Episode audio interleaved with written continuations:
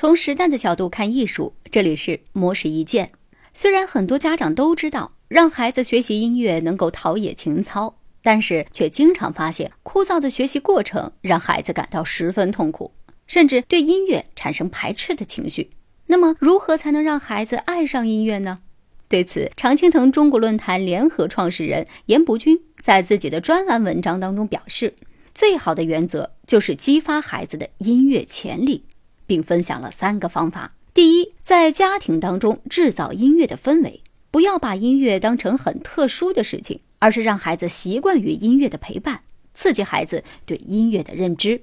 第二，通过听音乐观察孩子的音乐偏好。人对于音乐是有偏好的，如果发现孩子喜欢某些特定的乐器音乐的话，很有可能就是对这件乐器的音色特别敏感。第三，用好音乐刺激孩子学音乐的欲望。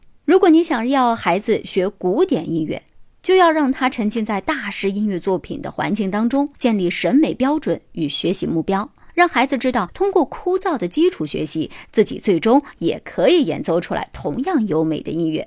如此一来，原本枯燥的练习阶段会变得更有动力。简而言之，在孩子开始正式学习音乐之前，需要建立他对于音乐的感性认知。从而能够更好的激发他的音乐潜力。以上内容由模式意见整理，希望能对您有所启发。模式意见每晚九点准时更新。